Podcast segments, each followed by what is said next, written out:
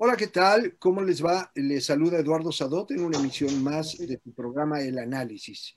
Eh, saludo con mucho gusto al auditorio de Despierta TV, Despierta Quintana Roo, Gallito Radio, Código Rojo, desde luego Radio Génesis en el 106.7 y en el 107.6, y a quienes nos siguen en eh, las plataformas del corporativo Despierta TV y Despierta Quintana Roo. El día de hoy tenemos eh, la participación de dos eminencias, dos amigos que siempre han participado en medios, el comentarista eh, muy conocido por todos ustedes, Ángel Verdugo, a quien saludo con mucho gusto. ¿Qué tal, Ángel? ¿Qué tal, Eduardo? Un gusto estar con ustedes. Al contrario, y desde luego, bueno, pues a quien nos acompaña con mucha frecuencia aquí en el programa, Vladimir Galeana, quien es un periodista también, comentarista y un agente de medios de toda la vida. Vladimir, buenas buenas noches buenas tardes. Eduardo, buenas tardes, Ángel. Es un honor estar con ustedes. ¿Qué tal? Al contrario, bueno, eh, primero yo quiero hacer una referencia. Hemos pasado en los medios de comunicación durante las últimas etapas por momentos muy difíciles, sobre todo porque eh, los políticos en turno no son hombres con sensibilidad para poder apreciar la crítica. La crítica siempre es importante para cualquier persona, pero sobre todo para los políticos es indispensable, forma parte de su propio quehacer y de su vida cotidiana. Un político que no acepta la crítica o que no la asimila o no la entiende, simplemente está destinado finalmente a la larga al fracaso. La crítica sirve a los políticos para ratificar cuando consideran que tienen la verdad y están en lo cierto, pueden a través de la crítica contrastar las ideas y poder saber si van por el buen camino o si van en un derrotero distinto. Pero también cuando no es eh, eh, una crítica eh, constructiva, también la crítica sirve, es útil, porque esa crítica que no es constructiva simplemente está evidenciando que hay cosas que hay que corregir o hay que, cosas que hay que confirmar. Esto ha sucedido en los medios de comunicación. Y el día de hoy eh, hablaremos de lo que ha sucedido en esta semana. Desde luego el caso de las mujeres que han sido eh, de alguna manera pues vituperiadas. A mí me llama la atención y dejo en la mesa de este, eh, de este programa hoy dos aspectos. Una, se publicó por ahí en los medios y ha estado manejándose que una un audio y un video de hace un año cuando una periodista en un momento determinado eh, se refiere en la mañanera al presidente y le dice que ha sido amenazada y amenazada de muerte por, un, de muerte por uno de los participantes de la mañanera que tiene el ojo tapado. A mí me llamó la atención ver eso nuevamente, este eh, video de hace un año, porque la reacción del presidente de la República, mire usted, fue de inmediato decir, este, hay que perdonar. Y a mí me sorprendió, ¿cómo perdonar si la periodista se está quejando de una amenaza de muerte y dice perdonar? Está cargándole la responsabilidad a la, a la periodista para que ella, de motu propio y adelantándose a todo, perdone. Una, un caballero y una persona con un sentido profundo de responsabilidad, lo que debió haber dicho era, pídale, ofrézcale una disculpa o pídale perdón a la periodista. Pero no, asumió la actitud de las madres que cuando saben que su hijo ha violado a alguien, lo primero que dicen, ay, mi hijito es bueno, perdónalo, mijita. No, desde ahí empezamos mal. Desde ahí me pareció absurdo. Le faltó a la periodista la agilidad para decir, ¿cómo voy a ofrecer una disculpa a alguien que no me ha pedido, no ha tenido la caballerosidad ni la decencia de pedirme una disculpa o de ofrecerme una, de pedirme perdón o ofrecerme una disculpa? Y ahí terminó. Dijo en esa ocasión hace un año el presidente, bueno, este, esto no se puede dirimir aquí. A ver, es una agresión a una mujer. Y lo menos que podía haber hecho el presidente era decir, a ver, antes de otra cosa, usted como caballero le ofrece una disculpa a la dama y después vemos qué pasa. Pero no, lo que fue, perdónalo, perdón, me parece aberrante. Y luego, bueno, pues ustedes eh, que me acompañan en la mesa tendrán otra opinión de lo que ha venido sucediendo ya en esta semana con esta expresión, con motivo, esta expresión de, los, de las mujeres en este Día Internacional de la Mujer. Eh, eh, Ángel Verdugo. Lo primero que debe decirse es que algo está mal en la mente del presidente. El presidente sabe perfectamente que hace mal con esa conducta.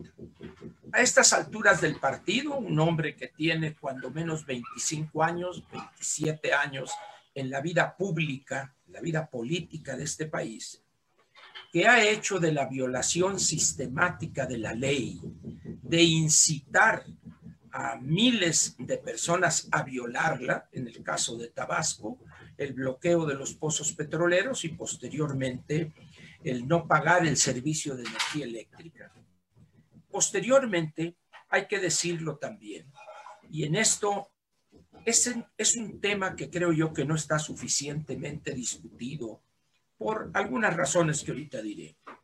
Él ha sido beneficiario de una gran violación de la ley cuando como precandidato a la jefatura de gobierno en la Ciudad de México, en aquel entonces Distrito Federal, él no tenía derecho a ser candidato, no cumplía con los requisitos de residencia. Incluso dos de los contendientes, Demetrio Sodi de la Tijera y Pablo Gómez Álvarez, se lanzaron con todo en contra de López Obrador e incluso llevaron su queja al tribunal pero fue el presidente Cedillo el que decide que se le favorezca a López para por encima de lo que mandaba la ley en ese momento, él fuera candidato. Y como diría el clásico, lo demás es historia. Eh, conjunto, aunado a esto, el presidente jamás ha visto con buenos ojos la participación pública de la mujer. Es un hombre criado en un ambiente donde la mujer es prácticamente un personaje de segunda categoría. Es oprimida en la familia por los hermanos varones, por su padre, es eh, eh, cuando no hay recursos para mandar a todos a la escuela, por encima de la capacidad demostrada por la niña, ella se queda en la casa. El presidente llevó al, al extremo al decir que los que deben cuidar a los abuelos o a los padres ya a edad adulta son las mujeres. Y así, es una forma de ver el mundo la que tiene López Obrador frente a la mujer. Para él, la opresión, el acoso, la violencia que se ejerce diaria y cotidianamente contra ella, no es algo que le merezca, incluso como persona. Dejemos de lado lo de jefe de Estado. De tal manera que ese detalle o ese acontecimiento que tú señalas es simplemente la actuación normal del presidente.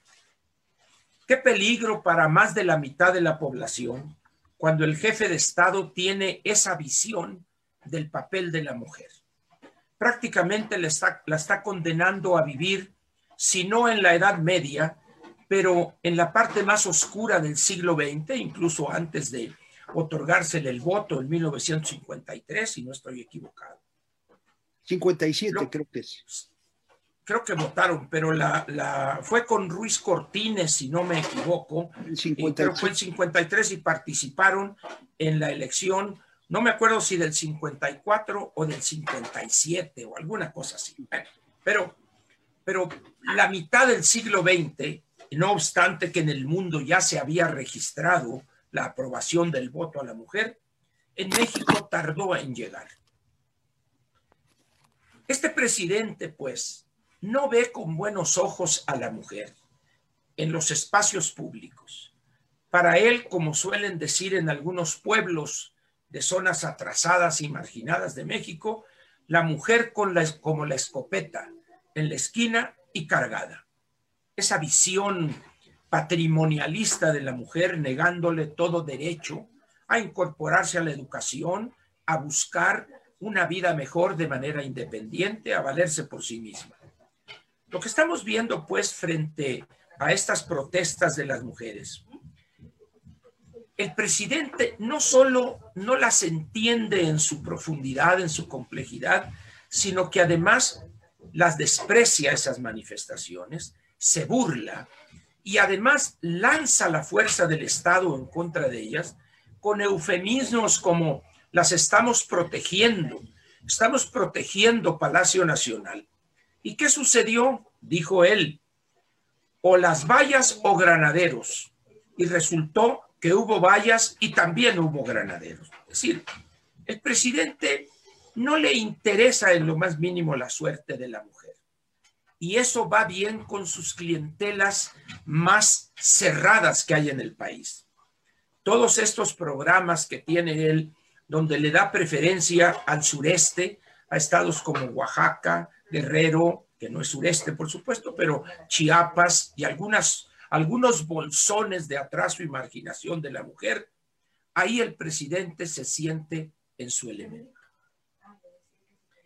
Creo que el presidente va a recibir en un tiempo quizá corto, me atrevería a decir antes del 2024, una sorpresa desagradable frente a la protesta de la mujer. La verdad es que las cosas las ha llevado él. No quiere decir que no haya habido violencia o feminicidios en gobiernos anteriores, pero hoy las cosas han llegado a un punto donde el coraje contenido de las mujeres, no en todo el país también hay que decirlo, sino en zonas urbanizadas donde hay eh, bolsones de educación eh, superior accesibles a miles de mujeres sin problema alguno donde hay becas, donde hay posibilidades, vamos a decir, de trabajar y también estudiar. Pero eso se ve extendiendo como una mancha por el país. Las imágenes de este lunes 8 han sido una gran enseñanza para las mujeres. Y el presidente, en vez de tomar esa enseñanza, de entender, de ser pragmático y en un determinado momento incluso utilizar para sus fines políticos eso, concediendo algo, haciendo señalamientos y planteando políticas públicas acorde con esas demandas o exigencias, se ha enconchado otra vez en su discurso, son manejadas por los conservadores, casi les dijo son títeres de fulano y de fulano y de mengano. Eso lo único que produce en el jefe de Estado es un rechazo hacia su persona y a su forma de gobernar. Yo creo que la historia que estamos viendo o que vimos el lunes apenas es el principio de una etapa que no será plácida y que nos permitiría vislumbrar conflictos de aquí a esta elección, particularmente en el caso de Guerrero, si se aferran a que Salgado Macedonio sea el candidato y no le pidan o le exigen que decline.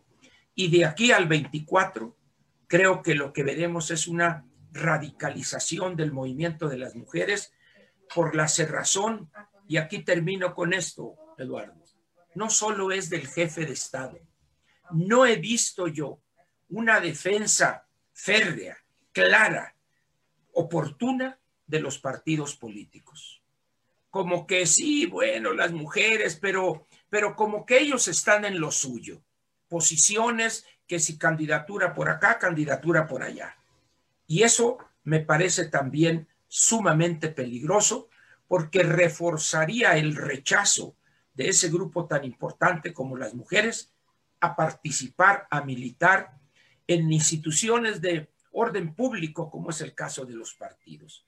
Y eso, como dije, complica la situación para los próximos 12, 24 o 36 meses si queremos irnos hasta el 2024.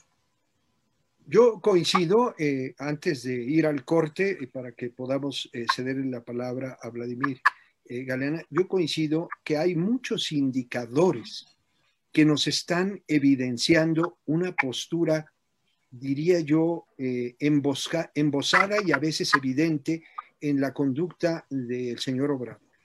Es decir, hay algunas ocasiones, ya, ya no estamos en la etapa, como dice él, ya no somos igual que los antes. Sí, exacto. Los de antes por lo menos disimulaban algunas veces sus intenciones o trataban de justificarlas o trataban de evadir las realidades. Pero yo veo en la conducta del señor eh, Obrador mucho de lo que en realidad es. O sea, ¿es un hombre sincero, honesto y franco? Claro que lo es. Sale de su corazón los desprecios y las, eh, eh, los aplausos cuando así se le viene en gana.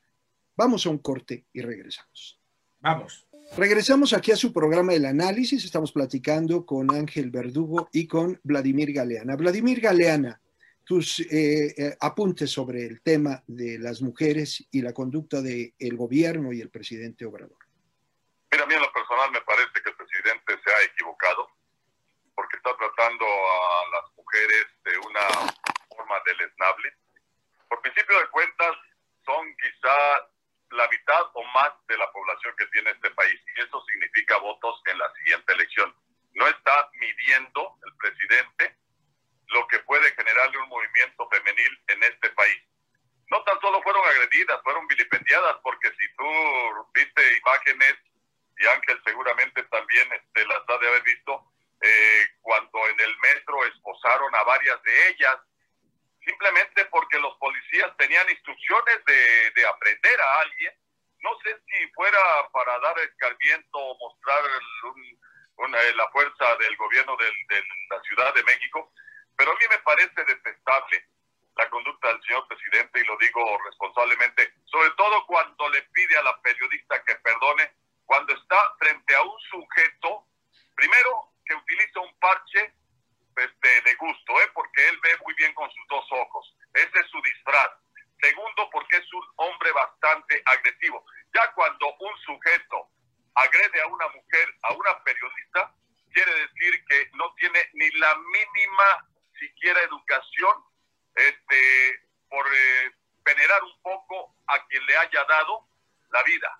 Me parece detestable y me parece brutalmente ofensivo que un presidente de la República exonere a un sujeto que agrede a una mujer y como si nada, este, el señor sigue ahí sentado junto a ella y después la empieza a amenazar nuevamente. ¿eh? Esto, esto no es tolerable en un presidente de la República y no, y no tiene que ser tolerable eh, por un país donde hemos luchado mucho porque la mujer salga adelante, sobre todo por la igualdad entre hombres y mujeres. La falta de oportunidades a las mujeres aún sigue vigente y me parece que muchas de ellas pueden dar un salto enorme para poder recomponer este país. Ahí tenemos a Angela Merkel, ¿eh? Ahí tenemos a muchas mujeres que son jefas de Estado y que por gracias a ellas los países están avanzando. ¿Que nosotros no podemos aspirar a eso? Porque tenemos un misógino en la presidencia de la República, alguien que no le importa la lucha de las mujeres, pero además que sí le importa juntarse con delincuentes que son buscados por la DEA, que son buscados por el FBI, como es el caso de este sujeto, este Tudor, este, que lo recibe, lo manda con la jefa de gobierno para que siga adelante con sus negocios deleznables este, con la mafia rumana en este país. Ese es un acto delincuencial del presidente de la República y también de la jefa de gobierno, cuando está siendo buscado, insisto, el señor Tudor, por todas las agencias de Estados Unidos, además del FBI.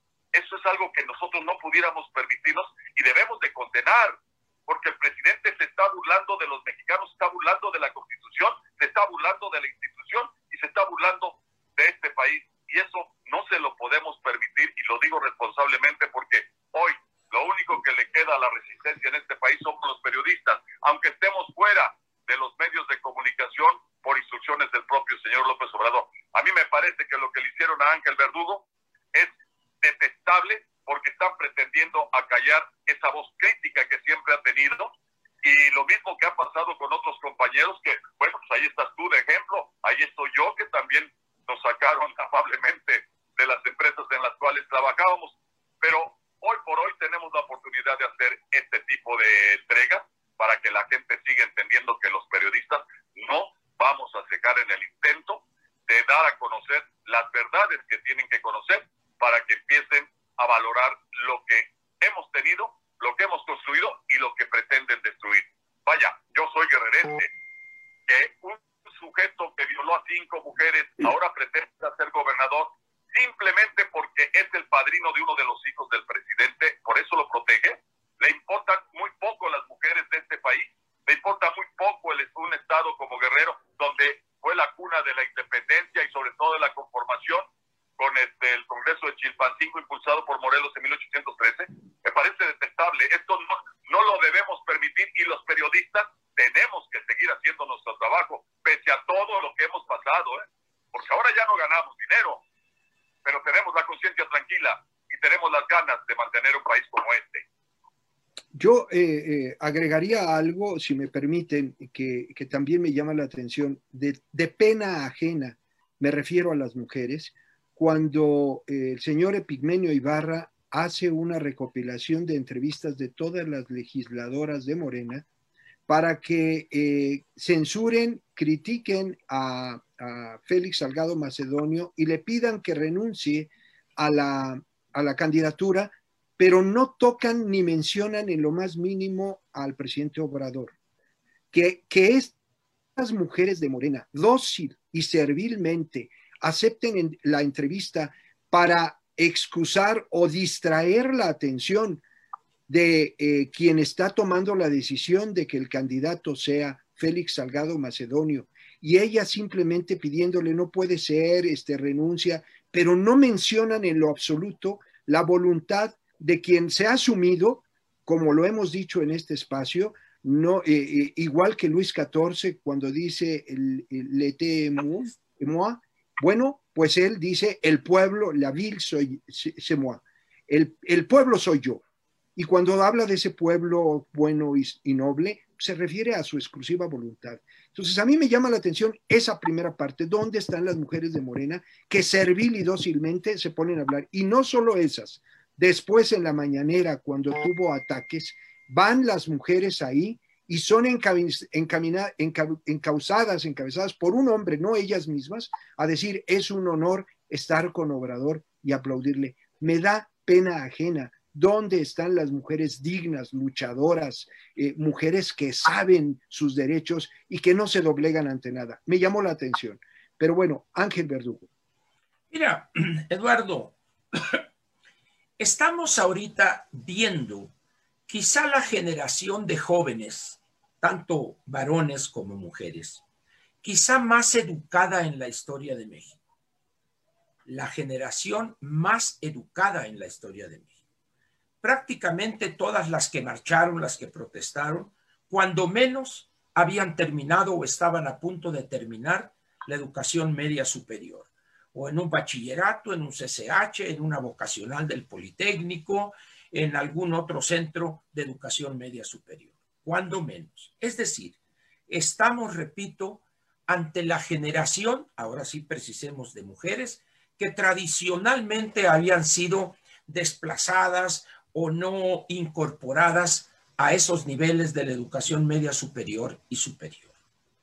Es evidente que personas que se mueven en los niveles altos o medios de la administración pública, legisladoras, sea en el Senado o en Cámara de Diputados o en los congresos locales, todas ellas de Morena, tienen como característica que les brota de manera natural la abyección y lo lacayuno ante López Obrador. Y no hay oportunidad que pierdan para manifestar esa forma de, de inclinarse, de ponerse de tapete ante López Obrador. Lo hacen los varones, la actitud de un, ¿qué diré?, Mario Delgado, del mismo Ricardo Monreal. Es decir, prácticamente cuando de Ackerman, de eh, Ackerman. bueno, el doctor doctor, cuando tú buscas con la lámpara de Diógenes a alguien digno, que haga respetar su dignidad profesional y personal, con la lámpara de Dios ahí andas y no encuentras uno solo. Puedes empezar con la secretaria de gobernación, seguirle con el sedicente secretario de Hacienda, te vas con el director del Seguro Social o te vas con este otro secretario, secretario. Gatel. Gatel. Bueno, eso, no, ahora sí te excediste, como dirían ahora, ahora sí te excediste. Es decir, ¿Y por qué es esto? Esto tiene una explicación, porque ese es el tipo de personas que requiere López Obrador. López Obrador no tolera en su círculo, a veces en el primero y en el segundo y quizá en el tercer círculo, no tolera la menor disidencia, no la permite. Incluso el trato en esas reuniones cerradas de gabinete es un trato despótico, grosero, a funcionarios. ¿Y de dónde viene esto? De su formación. El hombre es un cacique formado en zonas campesinas e indígenas donde el cacicazgo es la forma de conducir todos los asuntos. Ese es López Obrador. La, la sociedad mexicana, por más imperfecta que sea nuestra democracia, ha visto esos cambios, la disputa entre partidos, candidatos, discusiones, debates. ¿Cómo no acordarnos de aquel desprecio hacia el debate? Recordarán ustedes que en mucho contribuyó a su derrota. Es un hombre acostumbrado a imponer, no a convencer, sean hombres o sean mujeres las que estén frente a él. Y resulta que ese partido que hablaba de independencia, de honradez, de esto y del otro, resulta que si nos vamos a los últimos 40 o 50 años, como tú bien dijiste, Eduardo, hace un rato, al menos cuidaban las formas. Yo no recuerdo, desde que sigo la política mexicana a finales del sexenio del presidente López Mateos, no recuerdo un presidente que ante una iniciativa conflictiva que haya generado rechazo en diferentes sectores y legisladores, haya dicho públicamente y no le cambien ni una coma. Y que no haya habido un solo legislador de su partido que se haya atrevido, bueno, una coma, ya no digamos un punto y coma o un punto y seguido o un punto y aparte. No tocaron la iniciativa. Es decir, ese es el poder legislativo que tenemos. Repito. tolerancia del presidente. Total. Y una soberbia, pero además una gran ignorancia de lo que está violando. El sentido y el texto del TEMEC, la constitución en materia de competencia, acuerdos internacionales que tenemos y que estamos obligados a respetarlos porque fueron eh, ratificados por el Senado de la República y se pitorrea de eso. Pero esta actitud que tuvo hoy en relación con el juez, un especialista en competencia económica, y la síntesis que hace de su decisión, donde explica perfectamente en cuatro cuartillas el alcance de esa decisión de conceder ese amparo y la burla del presidente. Es que esos jueces se crearon para servirle a las empresas privadas. A ver, señor presidente, digo, por favor, no escupa hacia arriba que le va a caer ese escupitajo en la cara. Sin embargo, eso no le preocupa. Pero repito, esa es como en la fábula del alacrán. Esa es su naturaleza. Y no va a cambiar. Pero, pero, eh, eh, eh, Ángel Verdugo, que no le preocupe a él y que le valga porque es el presidente es una cosa, pero que nosotros y el pueblo de México vea indiferente estas bajezas y esta manera de denigrar, a mí me parece más grave. Vladimir Galeana. Bueno, yo creo, mira, yo creo que mucho del trabajo que hacemos los periodistas es la generación de conciencia en una sociedad como la que vivimos. Y de eso se trata también. Y creo que la gente está despertando. A ver, cuando yo veo a las mujeres organizadas haciendo una protesta me parece que hay una mayor conciencia que hace algunos ayeres, porque las mujeres están reclamando derechos que les hemos negado y que se les ha negado desde la esfera gubernamental y que hoy las están despreciando desde la presidencia de la República porque las han no tan solo vituperado. A ver, este, que en, los, en las azoteas de Palacio Nacional haya una serie de hombres vestidos de negro con presuntos este, inhibidores de de, drones. De, drones. drones. drones. De drones. Este, cuando en algunas ocasiones vimos las armas largas que estaban arriba en Palacio Nacional, en la azotea de Palacio Nacional. Poner un muro, un muro con la libertad de expresión me parece patético. Y sobre todo un muro de las dimensiones que colocó presidente de la República. No sé si para proteger a este, al Palacio Nacional o para proteger al presidente. Pero a ver, lo primero que yo diría es en un razonamiento, a ver, ¿por qué cierra la Casa de los Pinos? Pues porque al señor presidente no le gustaba estar en una casa presidencial, él quería un palacio. y el Palacio Nacional lo está habitando. Yo no descarto que en sus desvaríos mentales haya dormido en la cama de Benito Juárez, porque ese señor piensa que él es la encarnación de este gran prócer que hemos tenido los mexicanos. Y me parece que este, vivir en un palacio, pues es vivir como un sultán, es vivir como un rey, es vivir como un emperador. Esa, esa es la personalidad de Andrés Manuel López Obrador. Por eso hace tantas cosas eh, contrariamente a la ley y contrariamente al sentido común de los mexicanos. Vamos a ir un corte, si me permiten. Estamos aquí en el análisis platicando con el comentarista Ángel Verdugo y desde luego también eh, con el comentarista y, periodista eh, eh, Vladimir Galeana. Regresamos.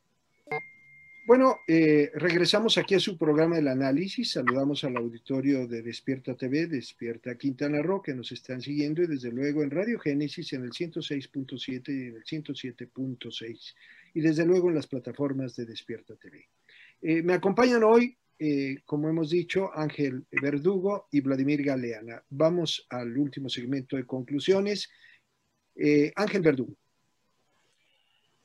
Yo, yo quisiera ya en este tercer y último segmento abordar algo que tiene que ver con las consecuencias de esta política. Y final, finalmente, toda política pública o toda decisión de un jefe de Estado, y más en este tema que nos ha ocupado hoy tiene consecuencias que podríamos estar lamentando no en el mediano y largo plazo, sino quizá en el corto plazo.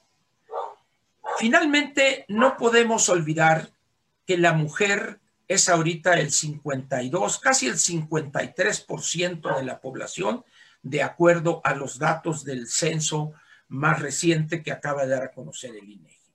Y el hombre está en 47 y algo. Es decir, simplemente siendo pragmático, la mujer puede decidir en determinado momento elecciones. Y si se le provoca y si se incita a que reaccione negativamente, puede darle una sorpresa en algunos distritos electorales a Morena y sus candidatos. ¿Por qué? Porque esos candidatos en modo alguno van a contradecir a López Obrador. Pensemos en los debates obligados entre candidatos a gobernadores, por ejemplo.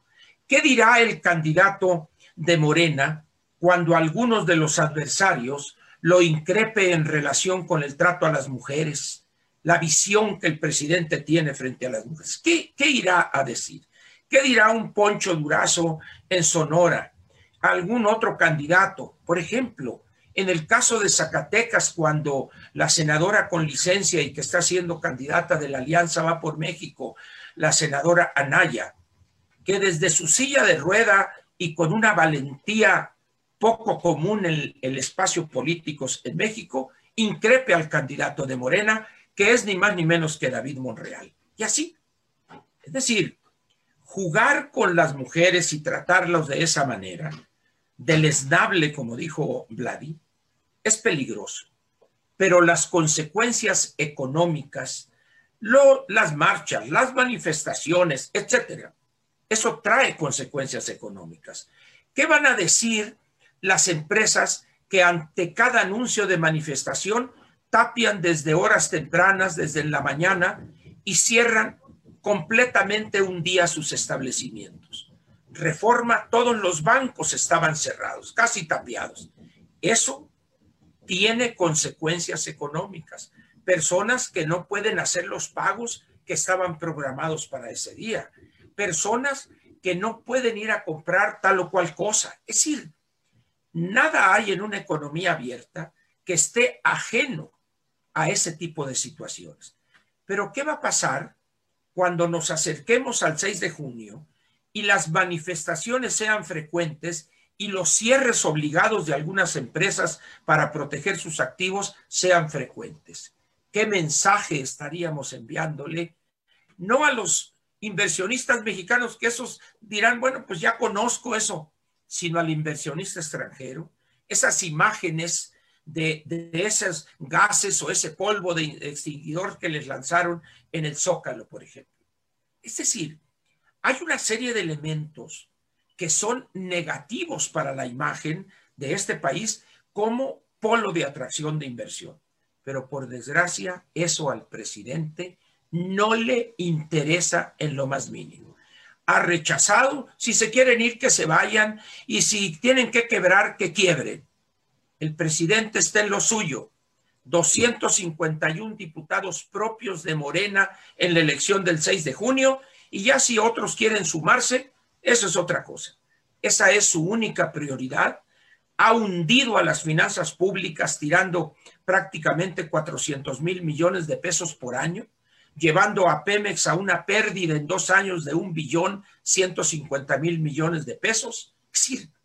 ¿eso quiere el presidente? ¿Acaso aquella frase que le dijo a Carlos Navarrete cuando los, les reclamó que habían aprobado algún planteamiento de Felipe Calderón y les dijo, no, señores, le dice Carlos Navarrete, Andrés Manuel le dice, es que eso va a hundir a Pemex pero yo cuando sea presidente lo voy a rescatar. ¿Privará eso en la mentalidad de López todavía? Que el país se hunda, que se destroce y de entre las ruinas como el ave fénix, yo lo voy a rescatar. Me parece un acto y una posición casi de insania, con todo respeto, del presidente. Muchas gracias. Eh, Ángel Verdugo, por tu participación, como siempre, es un honor tenerte y desde luego estamos eh, combinados a tenerte nuevamente en este programa. Vamos a conclusiones, Vladimir Galeana. Bueno, pues mira, a mí me parece que el empobrecimiento de este país es la finalidad inmediata de Andrés Manuel López Obrador, porque los programas sociales los está incrementando, está buscando votos desde ahora. Yo no sé si a las oposiciones les alcance para poder eh, alcanzar una mayoría en el Congreso y detener todas las intentonas del señor López Obrador. Pero lo que sí podemos tener seguridad es de que él va a seguir haciendo su trabajo. Él va a seguir empobreciendo este país. Para él va a matar la industria, va a matar las inversiones, porque de lo que se trata es de empobrecer a todos para que dependan de su dádiva. Pero ¿Qué pasa con la clase media? Hoy la clase media también está en, una etapa paupérrima. ¿Qué pasa con los periodistas? Lo mismo que con, que con otros que han sido vituperados por el señor presidente. Y me parece que si no reaccionamos en esta elección que viene, que está ya muy cercana, este, vamos a perder el país. ¿eh? Vamos a perder el país porque si él logra tener una nueva mayoría en la Cámara de Diputados, este, pues simplemente va a consolidar ese régimen eh, dictatorial y autoritario que tienen otros gobiernos en estas latitudes de este, de este continente americano. Yo creo que los mexicanos tenemos que ser reflexivos y tenemos que voltear la vista hacia otros espacios donde los populistas han hecho exactamente el mismo, el trayecto que ha hecho, está siguiendo al pie de la letra Andrés Manuel López Obrador. No nos hagamos tontos. Si no vamos a las urnas a ganarle a Andrés Manuel López Obrador, vamos a perder a este país. Y yo quiero, para, para terminar, primero decir que es un honor estar contigo, amigo, siempre que me invitas. Y sobre todo tener a un hombre como Ángel Verdugo, que ha sido un hombre congruente toda su vida, un hombre valiente toda su vida y que hoy está dando muestras de que no necesita el espacio que tenía para seguir diciendo las cosas como siempre las ha dicho. Aquí y ahí es donde se van a las elecciones de, este próximo, del, próximo eh, sexenio. Muchas gracias, Vladimir Galeana. Yo los invito a, despedir este programa y desde luego eh, vale reconocer el, esfuerzo, el trabajo y el respaldo del corporativo Despierta, que es un corporativo que ha luchado durante toda su existencia por mantener una postura imparcial a pesar de los embates de cualquier gobierno, sigue eh, y seguimos eh, al aire y seguimos participando en, periódicos, en radio, en televisión, y esto sí, sí vale la pena reconocer el esfuerzo a veces en estos casos de los empresarios. Y bueno, eh, Ángel Verdugo, muchas gracias por acompañarnos y ojalá que tengamos muchas veces más la posibilidad de, que, de contar con tu presencia. Gracias por la invitación. Ya ha sido un placer compartir con Vladimir y contigo este espacio libre, abierto, pero también profundo y con un mensaje de motivación para que el ciudadano el 6 de junio salga a votar y muy temprano lo haga. Muchas gracias, Ángel Verdugo. Vladi, muchas gracias por acompañarnos. Gracias, gracias a ti, mi querido amigo, que siempre, siempre estar contigo en tu programa y sobre todo sin coartar mi libertad de expresión, porque algunas veces soy medio, medio grosero, pero bueno, este, es mi forma de hacer periodismo y no la voy a dejar nunca. Muy bien, bienvenido. Lo único que le quiere a este país somos los periodistas, ¿eh? Y los ciudadanos conscientes, que hay muchos de ellos. Bueno, pues se tenía que decir y se, dijo. y se dijo. Yo le agradezco al auditor de Despierta TV, Despierta Quintana Roo, Quintana Roo, Gallito Radio, en especial al auditorio de Génesis en el 106.6 y en el 107 en el 105.6 y en el 106.7 de eh, FM. Y desde luego al auditorio que nos sigue en redes sociales y a usted que nos escucha del otro lado de la radio, también eh, agradecerle, eh, desde luego al equipo de producción, se me olvidaba, al equipo de producción, a Gaby Majano, a Roberto Guzmán y en la producción a Jesús eh, Mendoza. Y desde luego usted que nos escucha del otro lado de la radio y nos ve del otro lado de su pantalla, lo invito para que tengamos otra charla en este mismo programa. Nos vemos en la próxima emisión. Soy Eduardo Sadot. Hasta la próxima.